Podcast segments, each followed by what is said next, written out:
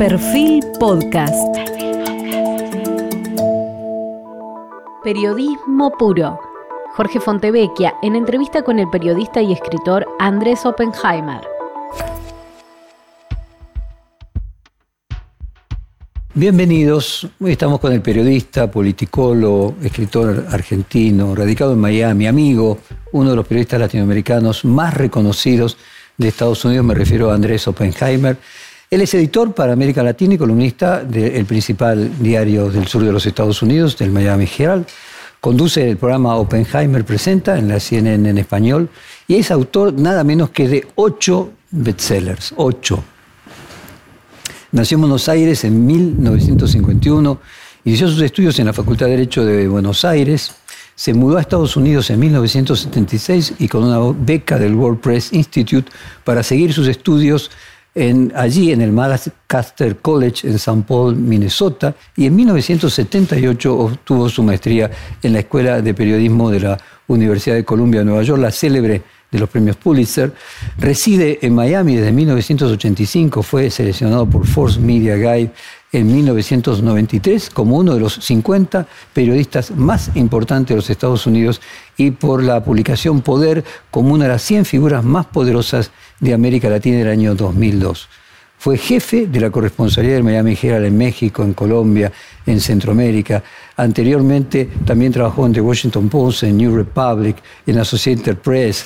Ha colaborado en la CBS, en la BBC de Londres, todos. Si tuviéramos que leer el currículum completo de este hombre, nos quedamos sin programa. Ha entrevistado, entre otros, a Donald Trump, a Barack Obama, a Hugo Chávez, a Daniel Ortega, Bill Gates, últimamente, y casi todos los presidentes latinoamericanos, también a Javier Milei, antes de ser presidente hace algunos meses atrás.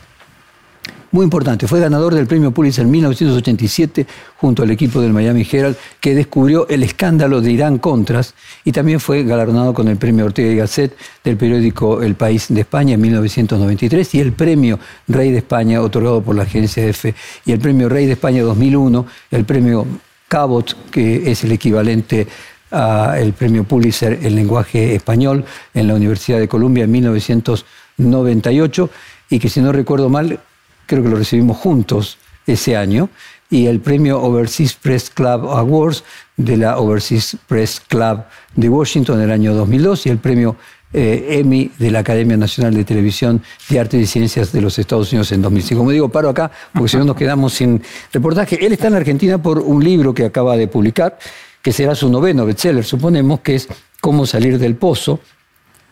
Y allí habla de las claves de la felicidad.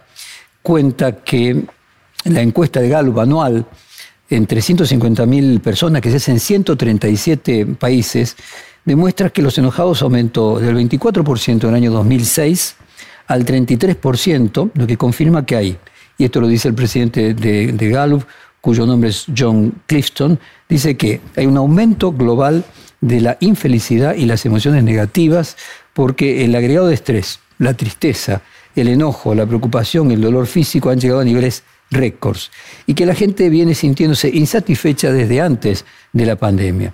Y antes de hablar de mi ley y de la Argentina, eh, quiero preguntarle cuánto de ese malestar social mundial tiene que ver con decisiones como, por ejemplo, en Inglaterra la del Brexit, eh, la elección de Donald Trump, de Bolsonaro y otros líderes disruptivos de América Latina, por hablar solo de nuestra región, Boric, Castillo, Petro, líderes que arrasan con el statu quo, prometen hacerlo. Gracias por eh, invitarme, Jorge. Cuando leías eh, la presentación, me, reía para mis adentros porque me recordaba una frase que dijo un viejo periodista cuando empecé a trabajar en Estados Unidos de la Associated Press, que siempre me decía, vos sos tan bueno como tu último artículo. En otras palabras, puedes ganarte todos los premios del mundo, pero si la embarrás hoy diciendo alguna barrabasada en este programa, la gente se va a acordar de eso. Eso, es muy bueno porque te mantiene joven, eso que te mantiene siempre actualizado. Eh, yendo a tu pregunta, Jorge, eh, yo creo, y, lo digo en las primeras páginas del libro, que el, eh, el populismo es una consecuencia del descontento, no al revés. También al revés. Pero este, esta ola de descontento que estamos viendo en el mundo, que está aumentando en los últimos 20 años, desde que Gallup empezó a hacer las encuestas, probablemente desde antes, eh, está produciendo fenómenos como Trump, como el Brexit, como eh, los eh, estallidos sociales en Chile, en Perú, en Colombia. Mira, cuando a mí se me ocurrió hacer este libro precisamente hace como cinco años, cuando empezaron estas revueltas sociales en Chile, en Perú, en Colombia, porque yo, como vos, como muchos escritores, eh, periodistas, economistas, hablábamos del modelo chileno. Yo siempre decía en televisión, en mis libros, hay que seguir el modelo chileno. Chile es el único país que crece y reduce la pobreza. Y de pronto, en el 2019, 2018, ¡boom! Estallido social. Llamo a mis amigos chilenos, gente que respeto, gente importante, gente no tan importante, pero muy inteligente, y todos descontentos. Eh, entonces dije, ¿cómo puede ser? Lo mismo pasó después en Perú, lo mismo en Colombia. Entonces entrevisté al que citaste recién, a John Clifton, el presidente mundial, el CEO de eh, la encuestadora Gallup, lo tuve en el programa de CNN, y le pregunté, oiga, ustedes hacen encuestas anuales de la felicidad en todo el mundo. Le preguntan a la gente cuán feliz sos en una escala de 1 al 10, en todas partes. Y de acuerdo a eso hacen un ranking. Los países más felices, los medios y, los menos felices. Del 1 al 137. Y él me dijo, lo mismo está pasando en todo el mundo. La primavera árabe, que había pasado hacía poco tiempo, empezó en Túnez, el norte de África, con un estallido social, y Túnez era el Chile de África. Era el país que más crecía y más reducía la pobreza. Entonces me dije, esto es un fenómeno mundial, hay que investigar qué está pasando. Y lo hice, pero de una manera diferente a la usual, porque no quería escribir un libro entero diciendo, uy, hay una ola de insatisfacción en el mundo. Eso lo digo, es la primera frase del libro, ¿no? La primera frase del libro es una ola de descontento. Sí, vos que ella después puede poner soluciones, claro. Claro. Entonces dije, eso lo decís en dos páginas. Y efectivamente lo digo en cinco o diez páginas, punto. Todo el libro es soluciones. Entonces me propuse recorrer el mundo ir a los países más felices del ranking mundial de la felicidad, Dinamarca, Finlandia, todos los países nórdicos, ir a otros países también que están haciendo cosas muy innovadoras para aumentar la felicidad de la gente. El Reino Unido, Gran Bretaña están haciendo cosas muy innovadoras, muy interesantes para mejorar la satisfacción de vida de la gente. Y después me fui... Ahora, perdóname, pero no solo el caso de Chile y el de Túnez, que claro, era el, modelo, el éxito previo a la primavera. Vos también marcás en tu libro de que en la propia Gran Bretaña, antes del Brexit, eh, el eh, Producto Bruto había crecido más que nunca, eh, tenían una caída del desempleo, mayor crecimiento del Producto Bruto, y sin embargo, los ingleses estaban tan enojados que se quisieron ir de Europa. Exactamente. Entonces, eso me planteó la enorme pregunta. Entonces, todo lo que creíamos todos estos años de que el crecimiento económico es la llave de la felicidad, de la prosperidad y de la felicidad, se me derrumbó todo. Esto hay que investigarlo. Entonces, pasé mucho tiempo investigando el caso del Reino Unido y después fui a India, fui a Bután, me encontré con soluciones espectaculares y me encontré con un fenómeno básico, antes de contarte algunas de las cosas que, encontré en estos países, y es que el crecimiento económico sigue siendo fundamental. Jorge, el que diga que no, te está vendiendo humo. Es condición necesaria, no suficiente. Exactamente. El que te diga que, que no, que no está... Porque muchos ¿Qué es lo que trata de hacer López Obrador, por ejemplo? Exactamente. López Obrador, el presidente de México, había prometido tasas de crecimiento del, 4%, anual. Llegó al poder, no está llegando ni al 1 y pico, al 2 promedio. Y ahora dice, bueno, lo importante no es la felicidad, no, no es el crecimiento, lo importante es la felicidad. Está usando la felicidad como excusa para disimular su fracaso económico. Y Alberto Fernández dijo lo mismo acá, el año pasado, hace dos años, lo, lo cito en el libro.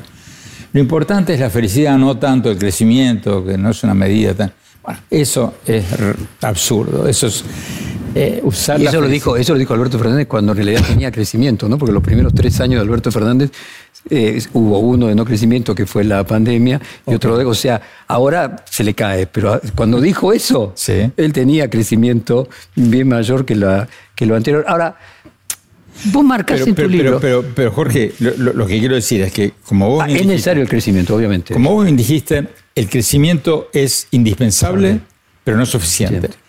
La novedad del libro, más que del libro, lo nuevo que está pasando en el mundo, que todavía no se conoce muy bien en esta parte del mundo, ni tampoco en Estados Unidos, es que hay una creciente disciplina de los economistas internacionales y los psicólogos internacionales y los premios Nobel que están diciendo el crecimiento económico es indispensable, pero no suficiente, hay que acoplarle políticas públicas que aumenten la felicidad. Las dos cosas tienen que ir juntas, porque el crecimiento económico sin políticas que conduzcan a la felicidad te lleva a un estallido social. Fíjate vos, quería preguntarte, vos también marcabas que si bien la economía eh, no es todo fundamental, pero hay otros datos de mejora mundial. El, más relevante de todos es, no sé, vivimos casi 20 años más que nuestros abuelos. Problemas que tenían nuestros abuelos, la tecnología lo ha solucionado. Es decir, es indiscutible que la calidad de vida hoy es mucho mejor que hace 20 años. Ya no estamos hablando ahora de economía, sino estamos hablando de cosas tan esenciales como la salud, o esfuerzos que hay que hacer, o el frío, o el calor. Jorge, yo en mi libro anterior en Sálvese quien pueda, terminaba justamente diciendo todos los motivos por los cuales la vida hoy es mejor que hace 100 o 200 años. Vivimos más, hay menos mortalidad infantil, eh, hemos curado enfermedades, etcétera, etcétera. Tenemos zapatos, tenemos esto, tenemos lo otro. Pero lo resumí al final en una cuestión muy simple. Si alguien te dice, no, el mundo es terrible, o sea, está cada vez peor, yo le pregunto a esa gente, a ver, si vos tenés que ir al dentista hoy, porque tenés una carie, ¿qué preferís? ¿Ir al dentista hoy o haber ido al dentista hace 200 años cuando te sacaban la muela con una tenaza y sin anestesia? Parece trivial. Pero hasta hace 100 años, 150 años, te sacaban una muela con una tenaza. No, y te vas a 1970, no había respiradores artificiales. Es decir, simplemente como para colocar un pequeño eh, detalle. Ahora, yo me quedo en ese punto eh, y digo, para los griegos, eh, la felicidad era el fin de la filosofía. ¿no? Eh, Aristóteles, él colocaba la eudomonía y de eu bueno y demonio en espíritu, y planteaba que en realidad la eudomonía era el fin de la felicidad y que simplemente discutíamos respecto de medios, que el objetivo de todos era ser felices y la discusión era sobre el cómo. Incluso todo el utilitarismo la escuela filosófica está basada en la idea de que la clave es obtener la eh, felicidad. O sea, ya los griegos lo tenían claro hace sí, yo le agregaría Que, la clave es, no le agregaría nada a Sócrates, que era un poco más inteligente que yo, pero eh, yo diría que la clave es ser feliz y hacer feliz a otros. Esa es la clave. pero el crecimiento por sí mismo, como decíamos antes, no alcanza, hay que acoplarlo. A ver, tengo una tesis, a ver si la podemos eh, elaborar juntos. Eh, al mismo tiempo de que teníamos a los viejos griegos diciendo la clave es la felicidad, eh, me viene a la cabeza el tetrafármaco de Picuro para curar el alma, cuando el médico del cuerpo era el médico del alma, en aquella Grecia golpeada porque Macedonia la había arrasado y se sentían que unos brutos podían dominarlos. Eh, me viene a la mente inmediatamente eh, Lacan y el psicoanálisis cuando él dice, el deseo siempre es deseo de otra cosa, porque una vez que se consigue, desaparece como deseo y empieza el deseo otra vez. La sociedad siempre, no importa cuánto avance, va a tener deseo, porque eso mueve a la humanidad. O sea, yo diría así, la insatisfacción es lo que ha hecho grande a la humanidad. Sí, Sí. Pero yo iría más a lo práctico, Jorge, porque a mí me importa el, aquí y el ahora. Y, por ejemplo, para citar el primer ejemplo que vos usabas, em, sobre el alma, una de las cosas que me impresionaron y que cuento en el capítulo del Reino Unido, de las cosas que vi para aumentar la felicidad en el Reino Unido, es el tema de los recetadores sociales. En Inglaterra el tema de la soledad sería. El tema de la soledad y de la infelicidad. Mm.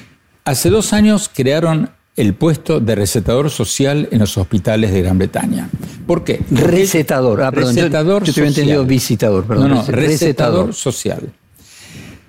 Porque según me decían los directivos de la Academia Nacional de Recetadores Sociales que ya hay, el 20% de la gente que va a un hospital no necesita una receta médica, necesita una receta social, la versión moderna de lo que vos decías recién. ¿Qué significa eso? Vos vas al médico y decís, doctor, me duele acá o lo donde sea, y el médico te hace todos los exámenes de sangre y todo eso y te dice, usted, está usted no tiene nada. Usted lo que necesita es una receta social, un grupo comunitario, algo reunirse con gente, algo que le alegre la vida. Vaya al piso de abajo y hable con Andrés, el recetador social. Venís al piso de abajo, está el recetador social con una computadora con 10.000 grupos comunitarios. El recetador social te pregunta, a ver, señor Fontevica, ¿qué le gusta a usted? Vos le decís, ¿cuál es tu hobby? Filosofía. Filosofía. Vamos a un grupo de filósofos. Exactamente. Buscan en la computadora, encuentra un grupo de discusión filosófica ¿Dónde vive usted? En tal lado, ok, el más cercano a tu casa. Pero no es que te diga, señor Fontevecchia, vaya. No, porque eso no sirve para nada, porque si vos estás deprimido, no vas a ir. Llama al director del grupo de discusión filosófica y le dice: Mira, eh, el jueves a las 7 de la tarde va a ir Jorge Fontevecchia. Asegúrate de que lo reciban bien, de que le den una buena bienvenida. que, vaya, que, Exactamente. Y al día siguiente te llama y te pregunta, Jorge, ¿te sentiste bien? ¿Te gustó? ¿O te buscamos otro grupo de filosofía? Y le dan seguimiento. Y con eso no solo aumentan el nivel de felicidad de la gente, porque aunque parezca trivial, aunque parezca una nimiedad, para mucha gente que está sola y otra gente que no está tan sola, el participar en un grupo comunitario, y si querés te cuento las cosas que vi, por ejemplo, en los países nórdicos a ese respecto, que es fundamental, te mejora enormemente tu satisfacción de vida y al mismo tiempo le ahorra al Estado billones de dólares en gastos médicos. Innecesarios. Innecesarios. Bueno, de hecho había una novela, vos recordás, eh, que planteaba de más Platón y menos eh, Prozac, que planteaba inclusive la idea de un dictador que lo que hacía era poner Prozac en la agua corriente para que la gente fuera feliz, ¿no? En el mundo feliz, ya. En el mundo feliz, ¿no? Entonces, eh, y ahí yo creo que viene la utopía. Porque no importa cuántas ventajas tengamos, me parece que tenía razón Lacan, de que siempre el deseo es deseo de otra cosa. Lo que no quiere decir que, por ejemplo, los recetadores sociales no paleen esa angustia del ser humano, que siempre vamos a tener una angustia porque somos seres para la muerte. Sí, pero podemos eh, reducirla enormemente. Y lo interesante es que hay recetas ya concretas, prácticas, no teóricas, que se están usando en muchos países del mundo. Por ejemplo, cuando, ah, para seguir con este tema, cuando, cuando fui a Dinamarca, que suele salir en el primero o segundo lugar entre los países más felices del mundo, toda la gente me decía lo mismo. Uno de los secretos de la felicidad de los daneses es la vida comunitaria. Y yo, por ejemplo, trataba de conseguir entrevistas con la gente. Señor Fontevecchia, yo soy fulano de tal, ¿me podría recibir? Imposible conseguir una entrevista después de las 4 de la tarde porque este tiene su grupo de cine, el otro tiene su grupo de filosofía, el otro tiene... O sea, todos los días de la semana tienen otra cosa. Y en Nueva York, yo me acuerdo cuando me tocó vivir allí, eh, me impresionaba que era una ciudad en que cuando la gente tenía hijos se iba y volvía de viejos, o sea, era una ciudad de singles, o en el mejor de los casos, de matrimonios muy jóvenes durante muy poco tiempo. Eh, y Nueva York tiene una embajadora honoraria del combate de la soledad. Eh, ¿qué, importancia tiene la soledad en la insatisfacción y la infelicidad? Enorme, enorme. Eh, eh, esta semana escribí mi columna sobre eso. la doctora Ruth Westheimer, que es una famosa sexóloga, que tiene 95 años, la acaban de nombrar embajadora de la, sociedad, de la soledad. En Gran Bretaña tiene una ministra de la soledad. Yo la entrevisté para este libro, cuento la entrevista con ella fundamental, porque la gente está cada vez más sola. Y una de las cosas nuevas, una de las tantas cosas que, nuevas que se están haciendo, que cuento también en, el capítulo ese de Gran Bretaña, en el Reino Unido miden la felicidad. Le preguntan a la gente varias veces por año, por el censo, cuán feliz sos en una escala de 1 al 10. Hoy día, gracias a la inteligencia artificial, gracias a la minería de datos, en un segundo puedes hacer un mapa de la felicidad en tu ciudad. Y vos puedes encontrar que en este barrio, en esta cuadra, en este edificio, hay un bolsón de gente sola, descontenta, infeliz. Entonces mandás una asistenta social, les preguntás, a ver, ¿qué les gusta ¿Qué le a usted? Y organizás un grupo de filosofía en la escuela secundaria de la esquina después de horas. En Dinamarca, eh, el gobierno estimula estas actividades comunitarias con una ley que obliga a las oficinas públicas y a los colegios a prestar espacios después de horas para grupos comunitarios. Para que te des una idea, un ejemplo que cito en el libro. En Dinamarca, que es un paisito de 5.7 millones de habitantes, hay tres veces más grupos de coleccionistas de estampillas que en México, que tiene 120 y pico millones de habitantes. Esa es una de las mil cosas. Viene que- a cuento de los famosos clubes de barrio y del deporte, y practicar el deporte, cómo generar eh, algún ah, grupo de contención que vale tanto para la gente sola como también valía Sí. para los adolescentes.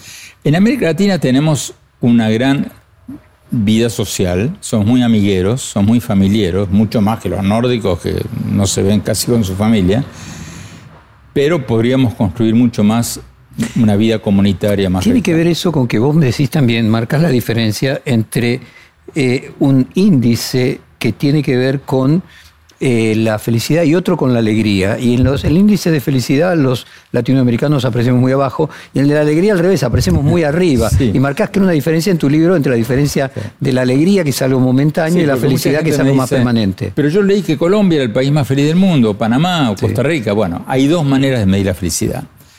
Una manera es en base a encuestas que le preguntan a la gente cuántas veces te reíste en las últimas 24 horas y te sentiste contento.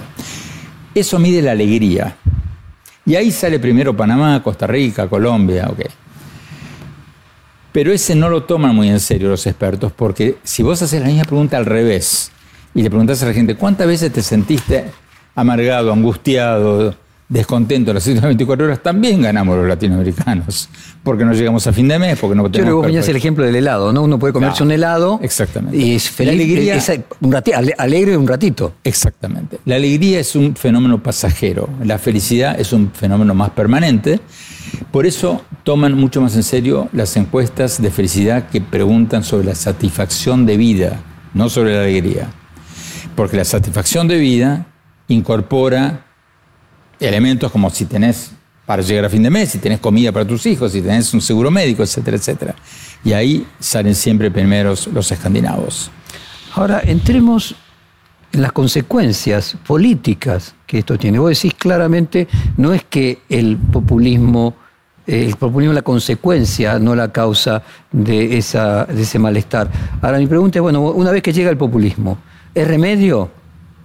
Los países que están gobernados por populistas... Por supuesto. eh, eh, Eh, Al final del libro eh, hablo de, de las 10 recetas de, de la felicidad, las mías por lo menos, a nivel... O sea, vos tenés en lugar del tetrafármaco de Picuro tu decafármaco. ¿Cómo sería? yo- el decafármaco de, mira, de Jorge, Oppenheimer. cuando- cuando yo Por favor, dale. a ver, cuando fui a estudiar a la Universidad de Columbia en Estados Unidos, habiendo hecho periodismo acá, me acuerdo que uno de los primeros traspiés que tuve fue cuando me hicieron escribir una nota de no me acuerdo qué.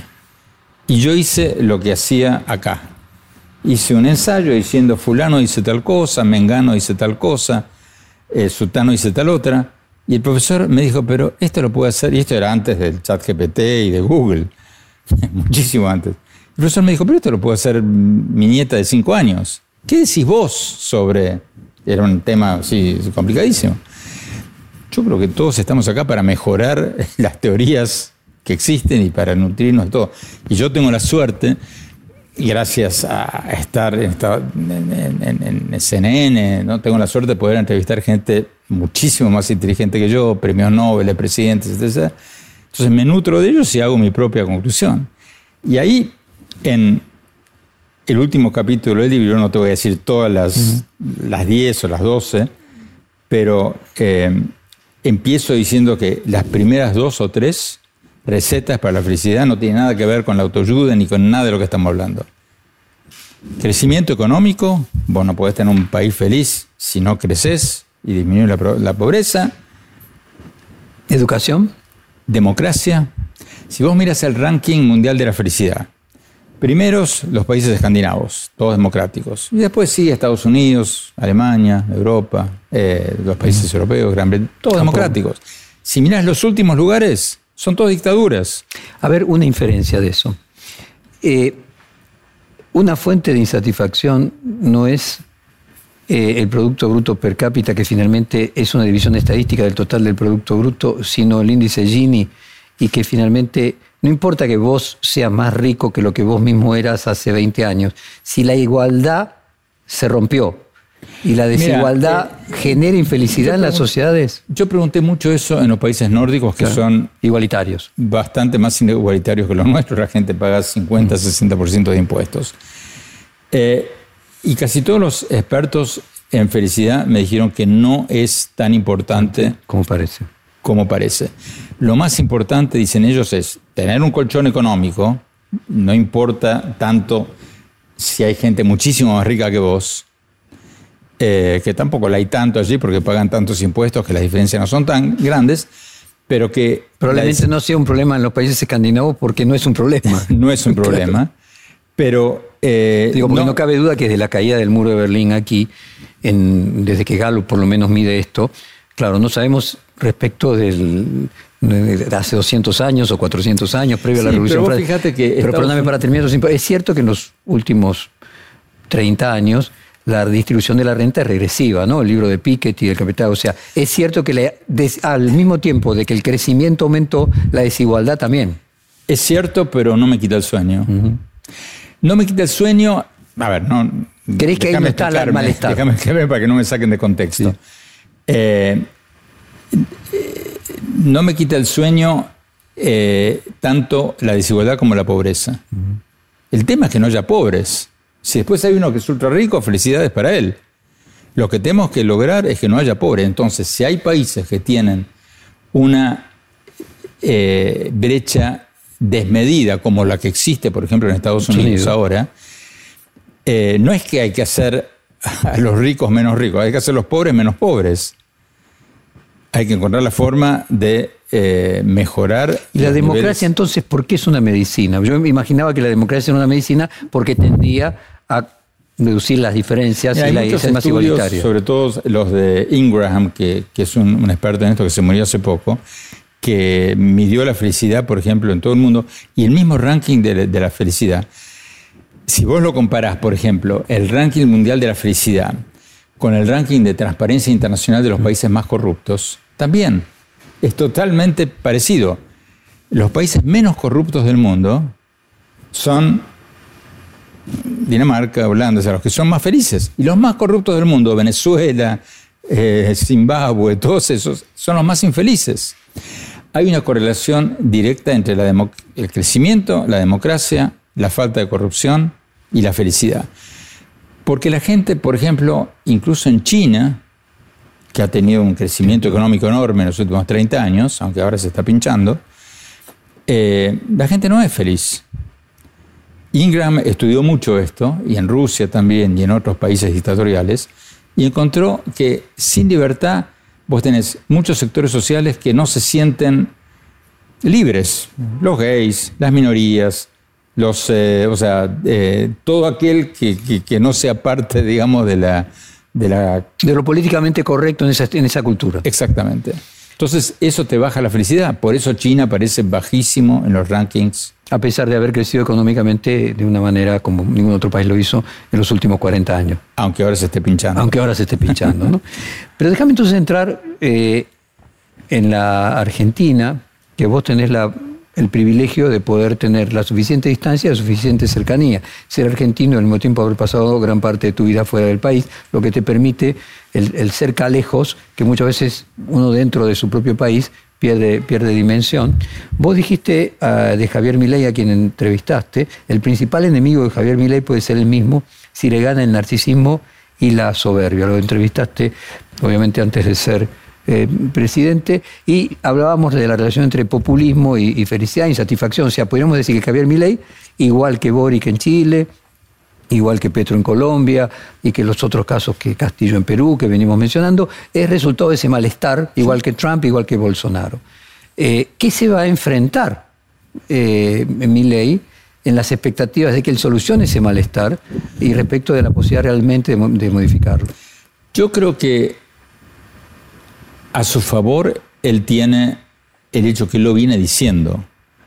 Él viene diciendo, yo voy a aplicar una política de shock, palabras más, palabras menos, eh, se vienen tiempos duros, esto hay que cambiarlo todo, eh, no va a ser fácil.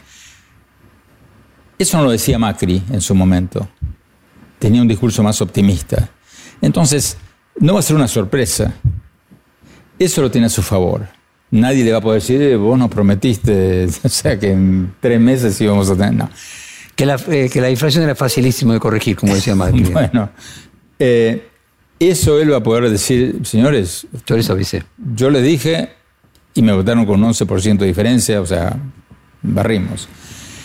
Eh, eso lo tiene a su favor, va a tener a su favor una buena disposición internacional, va a tener a favor un, eh, un reconocimiento de una buena parte de la sociedad argentina que lo que existía hasta ahora, este gobierno que se va, eh, era un gran engaño. O sea, pensar que un país puede crecer y reducir la pobreza imprimiendo dinero es un gran engaño del que Argentina viene viviendo hace muchísimos años. A su contra va a tener, obviamente, que a diferencia de Trump y Bolsonaro, que yo no lo cito como ejemplos porque me parecen horribles ambos, eh, pero Trump tenía un partido republicano, tenía un partido, uno de los dos partidos grandes de Estados Unidos, él no lo tiene. Bolsonaro tenía los militares. No, sí, hace 20 años de Congreso en 20 años de Congreso. Entonces, yo dije lo que acabas de citar, porque yo creo que si ley entiende que tiene que hacer alianzas, pero estructuradas, no simplemente ambiguas o, teóricas, con Macri, con Patricia Bulgi, con otros, con Pichetto, con otros sectores de la centro derecha y del centro, es una enorme oportunidad para Argentina para, para salir del pozo. Ahora, si él cree que yo gané por el 11%, soy el primer presidente liberal de la historia de la humanidad, soy un genio, puedo hacerla sola, puedo hacerlo solo con mi hermana, entonces no soy tan optimista. Yo espero que sea lo primero y no lo segundo. Si hace lo primero va a tener bastante respaldo internacional y va a tener, yo creo que una cierta tolerancia de la sociedad argentina porque la gente se da cuenta que lo otro llevaba a, más engaño, a más impresión de dinero eh, y a más pobreza. Vos cuando lo entrevistaste, lo entrevistaste a Milley, eh, él dijo que admiraba políticamente a Ronald Reagan eh, que ahora inauguró, no sé si viste, una oficina de presidente electo, con una especie de escudo muy parecido al del ah, presidente de los Estados Unidos. Eh, ¿Qué punto de contacto encontrás entre Milley y políticos de los Estados Unidos que han intentado eh, recorrer un camino? Nunca hubo un presidente libertario en los Estados Unidos, pero podríamos decir más derecha, como podría ser en su medida Reagan o en su medida Trump. Con Trump ya lo comparaste la diferencia respecto al partido político Agregaría que Trump además era un empresario exitoso. Eh, yo, no bueno, sé si, exitoso. yo no sé si exitoso o engañoso. Porque bueno, pero un empresario rico. Ahora están apareciendo números que muestran que gran parte de lo que él decía tener nunca lo tuvo. Bueno, pero un empresario, si vos querés, que había hecho muchas obras, tenía mucha gente a cargo, había administrado. Eh, Seamos benévolos y digamos que sí. Eh, a ver, para ponerlo en términos comprendo que desde el punto de vista de Estados Unidos a lo mejor la fortuna de Trump es insignificante. Tener 10 mil millones de dólares de Estados que Unidos. la magnificó enormemente como parte de su, de su, Pero sin ninguna duda, Milley nunca tuvo un empleado a cargo, digo, para poner un ejemplo de la diferencia de experiencia de vida en organizaciones. ¿no? Bueno, Ronald Reagan era un actor. De había sido gobernador, de, California, el estado más grande de los Estados Unidos, ¿no? Buen punto, es cierto, es cierto. Es un desafío que tiene, mire, pero repito, si él se rodea de buena gente y lo más importante que todo, la escucha, entonces yo creo que Argentina tiene una gran oportunidad. Ahora, yo por eso digo que el principal enemigo de mi ley puede ser mi ley. Si el que va a gobernar Argentina es el Milley inteligente, porque obviamente es un tipo inteligente, no, es ningún tonto.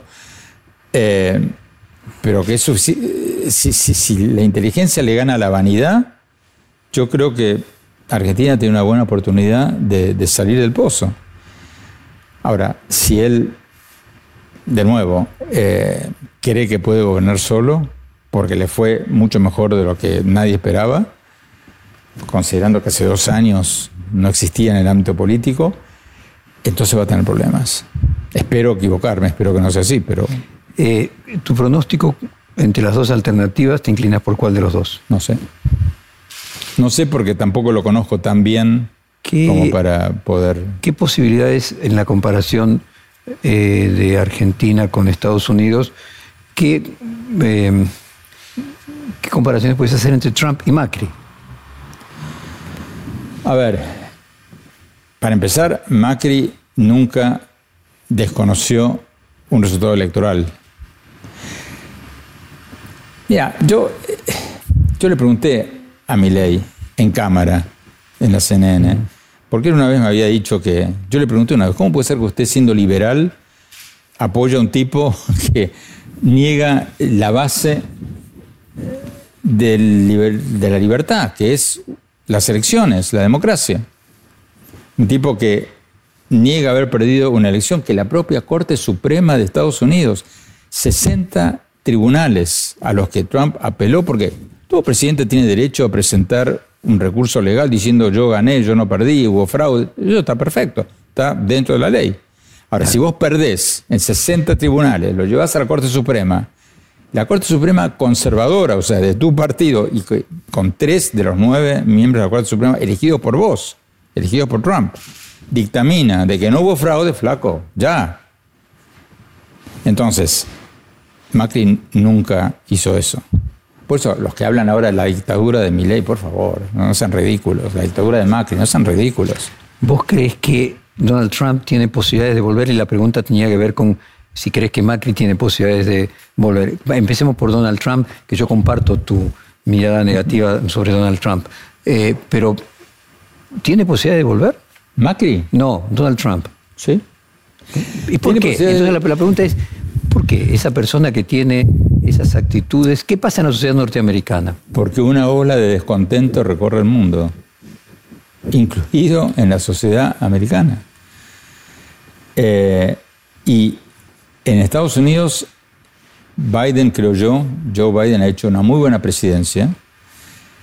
Eh, te puedo decir por qué, si querés, los motivos. ¿sí? Bueno, o sea, a ver, no sé por dónde empezar.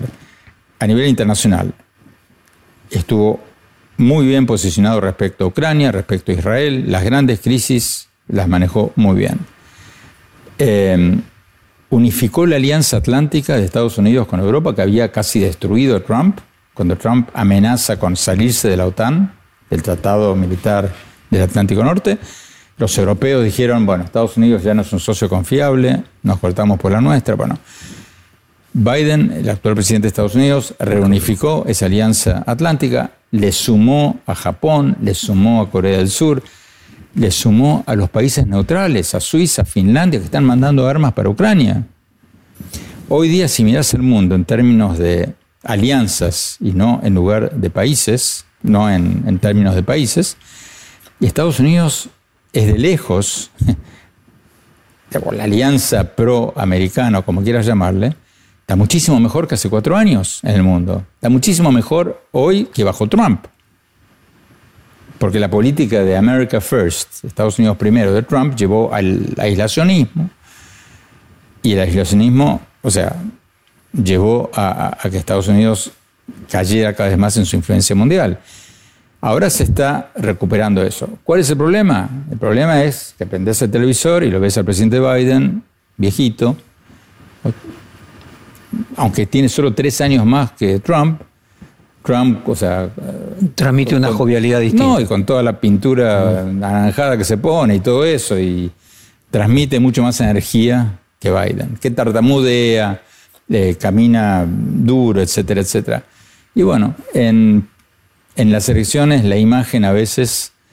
Eh, entonces dice yo, te resumiría, Jorge, antes de terminar, que Eh, eso sumado a que Biden hizo aprobar la ley de infraestructura más importante de Estados Unidos de los últimos 30, 40 años, eh, regresó a Estados Unidos al Tratado de Cambio Climático. O sea, si vos mirás los grandes temas de Estados Unidos, el tema del control de armas, cambio climático, eh, derechos civiles, por donde la mires, Biden está en el lugar correcto y Trump en el equivocado. pero la gente a veces vota por lo que ve en televisión y Biden da una imagen de... Y también por lo que decís vos, de ese malestar que continúa. De ese malestar que, continúa. Yo te resumiría tu pregunta en dos palabras. Si a esta altura del año que viene eh, estamos en... No, bueno, ya pasaron las elecciones. Si a mediados del año que viene eh, la inflación en Estados Unidos está debajo del 3%, o 3.5%, yo creo que puede ganar Biden, porque ha hecho, repito, un buen gobierno. Si está por encima del 3.5%, hay una buena chance de que gane Trump. Te hice esa pregunta eh, porque quería volver a la, a la Argentina. Yo escucho continuamente las posibilidades de que Donald Trump pueda volver, que a la distancia me resultan tan sorprendente como a lo mejor a la distancia puede resultarle a un norteamericano el triunfo de una persona eh, como Milei, sin conocer las problemáticas de, la Argentina, porque hay quienes, no sin cierta razón en sus argumentos, encuentran parecidos como una especie de continuidad entre las políticas de Milei y el Macri último, no el Macri que fue presidente, el Macri que dice yo haría lo mismo más rápido, el Macri más corrido a la derecha. Le pregunté a Macri varias veces por qué él no hizo las reformas de inmediato y mucho más rápido. Es más, antes que asumiera Trump, yo eh, moderé un panel eh, en Punta del Este, si me no recuerdo, donde tenía a Vicente Fox, al expresidente de México, y a Sebastián Piñera, eh, de Chile. el expresidente de Chile. Y le pregunté a los dos, a ver, ¿qué le aconsejan ustedes a Macri? ¿Hacer las reformas ya de una o esperar?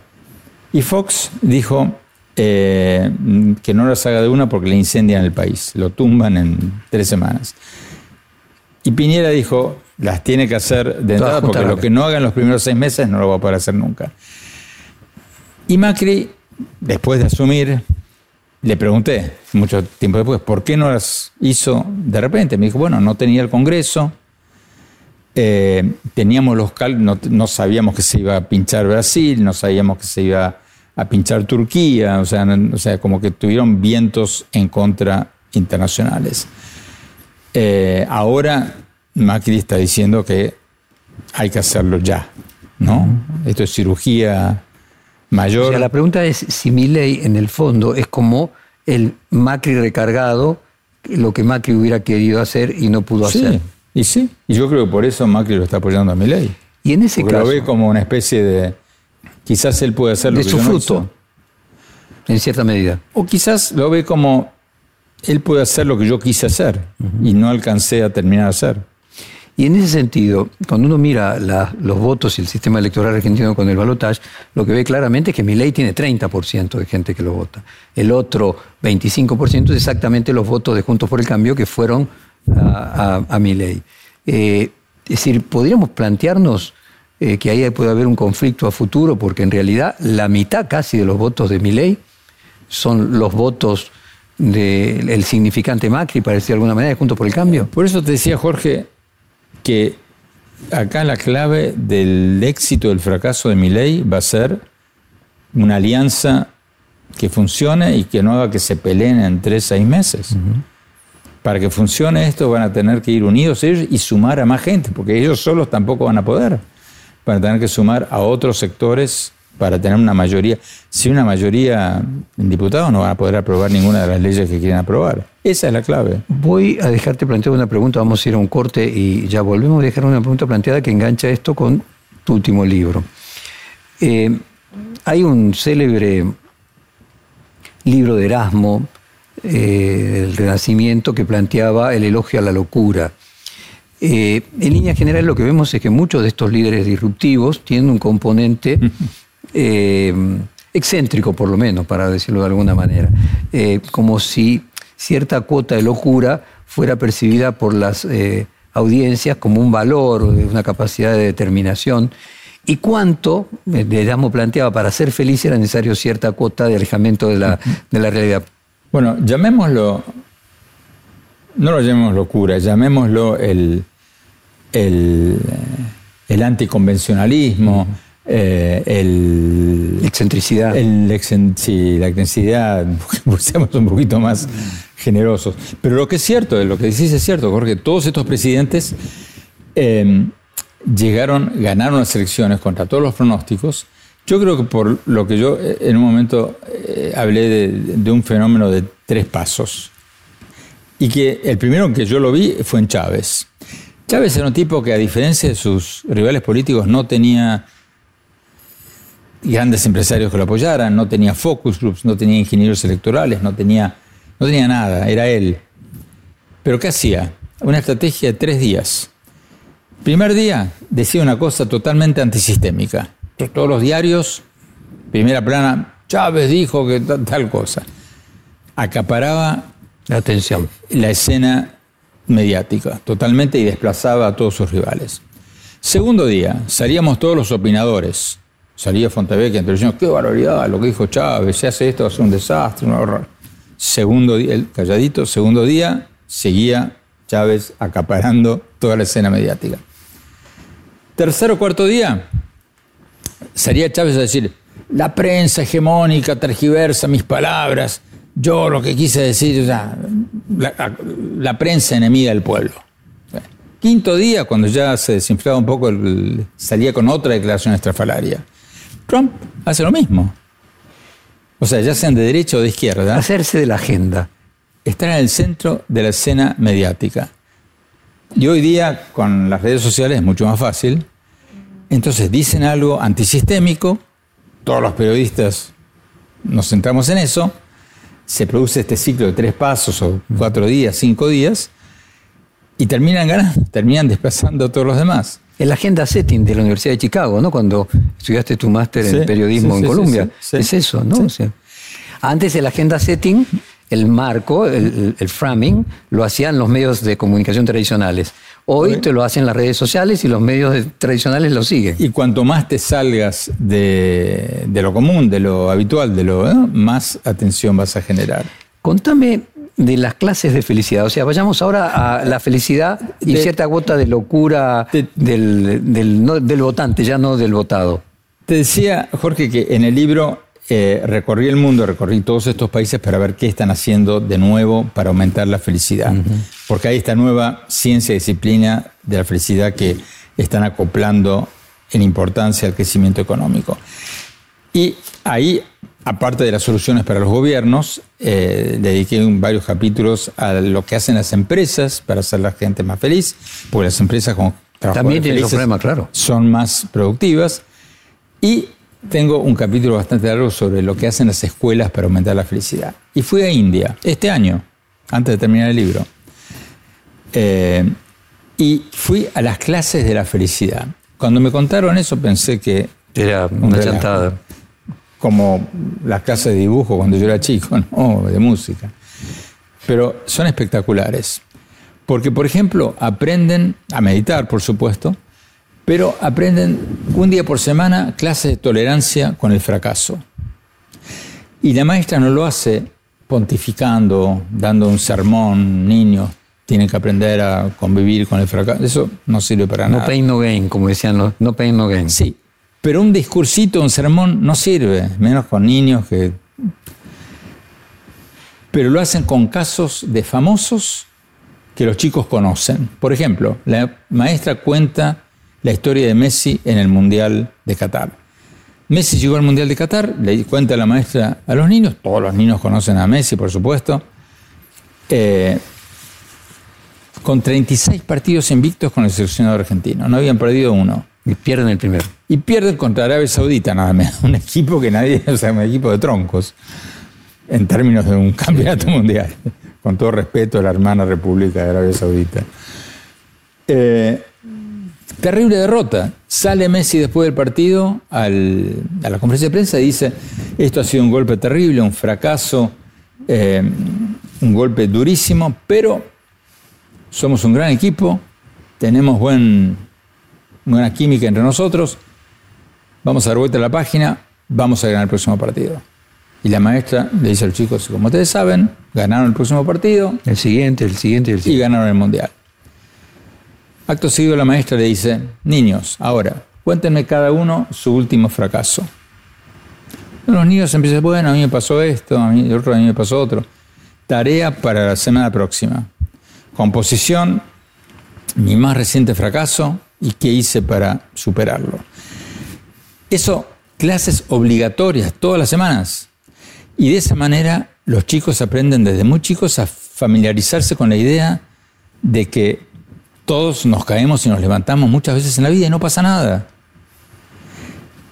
En un momento en que hay una epidemia de depresión juvenil en el mundo, eso es importantísimo. Ni a vos, ni a John, ni a mí nos enseñaron eso en, la escuela. Eh, y todas las semanas tiene otro ejemplo. Michael Jordan erró 9.300 tiros al, aro antes de ganar su primer campeonato de la NBA. Eh, Thomas Alva Edison, el inventor de la lamparita eléctrica, mil intentos fallidos antes. Todas las semanas otro ejemplo.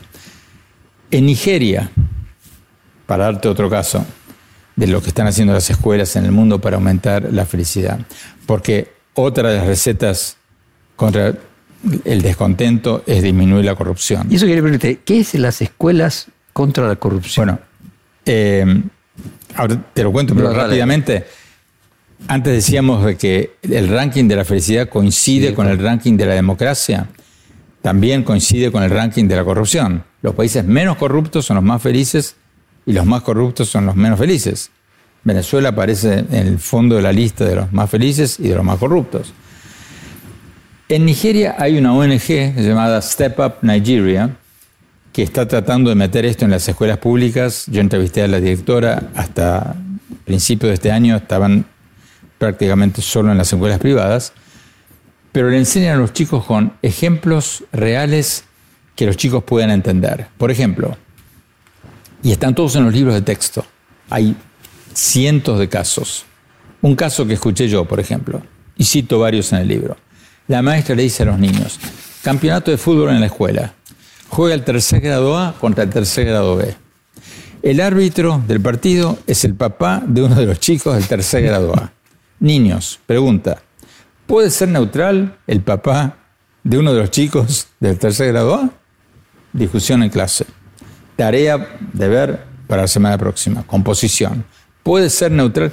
Y así los chicos se familiarizan desde muy chicos con la idea de conflicto de intereses.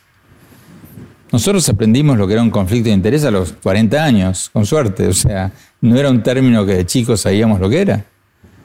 Otro caso que cuentan en, los libros de texto eh, en, las escuelas privadas de Nigeria, para chicos de la primaria, y cuentan contado como para chicos. Había una vez un funcionario público muy bueno en este pueblito, un hombre muy bueno, muy buen padre, muy buen marido, muy buen hijo.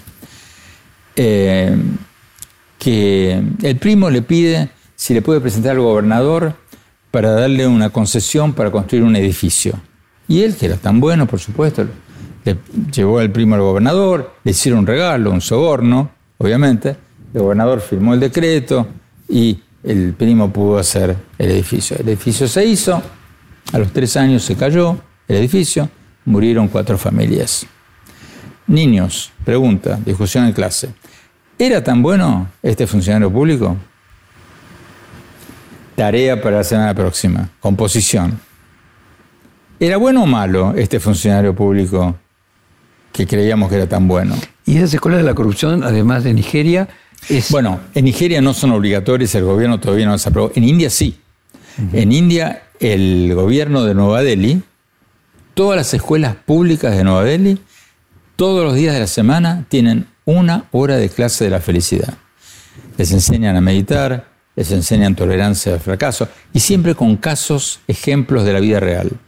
Les enseñan a trabajar en equipo, les enseñan eh, eh, todo tipo de habilidades socioemocionales. Es fantástico. ¿Y en el caso de India también hay escuela anticorrupción? ¿O te contaste algún ejemplo de escuela anticorrupción en el caso de, Nueva, de Nigeria? En, la que yo vi, eh, Eh, o sea, no recuerdo. O sea, lo que recuerdo de la anticorrupción fue en, Nigeria, pero seguramente debe haber, en, porque tienen clases obligatorias de felicidad, toda la primaria y buena parte de la secundaria. O sea, eh, estoy seguro que, que es parte. Pero todo en base a historias, a cuentos. Llegamos al final del reportaje y quiero preguntarte si vos sos feliz, si el periodismo te hace feliz, si como decía Confucio, no se sabe aquel si está jugando o trabajando eh, es un afortunado, si finalmente tener una vocación hace a las personas felices. Definitivamente, pero no necesariamente tener una vocación. En mi caso sí, aparte de tener una vida familiar rica y tener seres a quien quiero mucho, eh, no es, yo no diría que la vocación te hace feliz, el propósito te hace feliz. Vos podés tener un propósito grande en la vida, salvar el mundo, como ingenuamente pensamos muchos periodistas, o podés tener una, un propósito Ayuda mucho más ayudar a una señora discapacitada a hacer las compras en el súper todos los días, eh, ayudar económicamente a alguien que tiene serios problemas. Por ahí eso es más válido que el otro. Pero hace poco tuve en mi programa de CNN un centenario, un señor de 102 años, que él me decía, yo le pregunté, oiga, cuénteme, déme la, receta, ¿no? Usted come brócoli, o sea, ¿qué, ¿qué hace? Y él me decía, propósito. Yo tengo dos propósitos en la vida. Tengo propósitos grandes y pequeños era un sobreviviente de la Segunda Guerra Mundial. Mi propósito grande es ir a las escuelas y contarles a los niños los horrores de la guerra, para que nunca idealicen la guerra como se los muestran en las películas. Y mi propósito pequeño es llegar al cumpleaños de mi bisnieta en diciembre y estar ahí, poder acompañarle y llegar al cumpleaños de mi bisnieto en enero, etcétera, etcétera. Grandes y pequeños. Andrés Oppenheimer, muchas gracias. Felicitaciones eh, por tu libro, espero que sea el, nuevo, noveno bestseller y seguí escribiendo, que te hace muy feliz. Muchas gracias. Te agradezco mucho, Jorge. Perfil Podcast.